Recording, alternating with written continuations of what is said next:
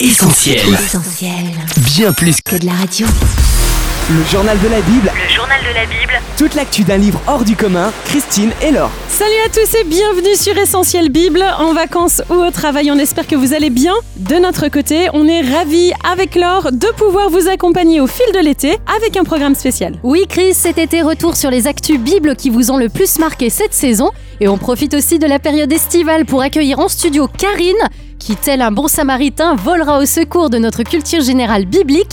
Salut Karine Hello Karine Salut Chris, salut Laure, bonjour à tous nos auditeurs et oui, on va essayer d'être altruiste aujourd'hui. Hâte de découvrir tout ça avec toi Karine. Mais pour commencer, on revient sur une affaire judiciaire très médiatique outre-Atlantique. L'été du journal de la Bible, ça commence maintenant.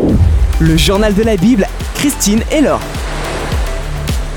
Amber Geiger, le nom de cette policière ne vous parle peut-être pas, mais aux États-Unis, il est lié à une affaire ultra médiatisée qui restera sans doute longtemps dans les mémoires. L'histoire est dramatique. Le 6 septembre 2018, à Dallas, la jeune policière de 31 ans vient de terminer son service et porte encore son uniforme lorsqu'elle abat son voisin, Botham Jean, qui vivait dans un appartement à l'étage au-dessus du sien et qu'elle prend pour un cambrioleur. Elle est blanche, il est noir, elle l'a tué alors qu'il était innocent. Il n'en fallait pas moins pour raviver un peu plus les fortes tensions raciales aux États-Unis entre la police et la population. Tragique erreur de jugement au crime raciste, cette affaire connaît son épilogue le 2 octobre dernier. Reconnu coupable de meurtre, Amber Geiger est condamné à 10 ans de prison. À l'issue du verdict, intense moment d'émotion lorsque le frère de la victime accorde son pardon à l'ex-policière en pleurs, l'encourageant à se tourner vers Jésus, puis demandant à pouvoir la prendre dans ses bras. Puis juste avant son incarcération, Amber Geiger a le temps d'échanger quelques mots avec la juge Tammy Camp,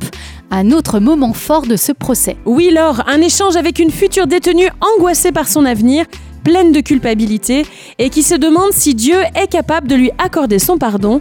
En face, la juge Kemp lui apporte d'abord du réconfort en la prenant dans ses bras, mais elle va plus loin et lui donne aussi de l'espoir en lui donnant sa propre Bible et lui rappelant ce verset bien connu de l'Évangile selon Jean, car Dieu a tant aimé le monde qu'il a donné son Fils unique afin que quiconque croit en lui ne périsse pas, mais qu'il ait la vie éternelle. Une attitude qui a fait couler beaucoup d'encre aux États-Unis. Si certains ont reproché à la juge prosélytisme et manque d'éthique dans l'exercice de ses fonctions, d'autres ont salué au contraire son acte de compassion et d'humanité, un geste d'autant plus symbolique que la juge Tammy Camp est elle aussi afro-américaine. Voilà pour le rappel de cette affaire Amber Geiger qui soulève des problématiques encore tristement d'actualité. Dans ce contexte, l'expression que tu vas décortiquer pour nous maintenant, Karine, tombe à point nommé. Allez, c'est l'heure de booster notre culture biblique. Le journal de la Bible, le journal de la Bible, Qui ne connaît pas aujourd'hui l'expression du bon samaritain? Utilisée ça et là, souvent avec ironie, C'est bon, arrête de faire ton bon samaritain. elle a surtout une origine biblique, direction l'évangile de Luc, chapitre 10. Interrogé sur ce que signifie aimer son prochain, Jésus répond à l'aide d'une parabole. C'est l'histoire d'un samaritain qui va porter secours à un individu attaqué par des bandits et laissé pour mort. Situation encore plus dramatique pour ce malheureux puisqu'il aurait pu être sauvé à deux reprises, Ah bon? D'abord par un prêtre et puis par un lévite. Mais ceux-ci préfèrent l'ignorer et passer leur chemin.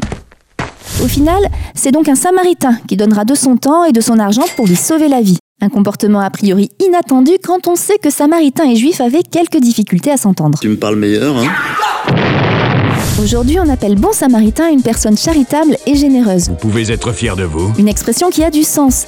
Figurez-vous d'ailleurs qu'une loi américaine porte même son nom, The Good Samaritan Law, destinée à protéger de toute poursuite judiciaire citoyen portant secours à autrui. et non Il ne pourrait être tenu responsable des dommages que son intervention peut provoquer, sauf s'il constitue des fautes lourdes grosse faute. ou des actes intentionnels. Mais je vous rassure, pas besoin d'aller aux États-Unis pour être un bon samaritain.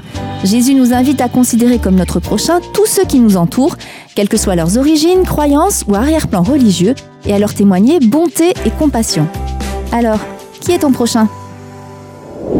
Le journal de la Bible, Christine et Laure. Qui est mon prochain? Merci Karine pour cette très bonne question et à la semaine prochaine? Yes, Chris, je reviens avec plaisir. D'ici là, continuez à prendre soin de vous. Vacances ou travail, on ne vous oublie pas sur Essentiel.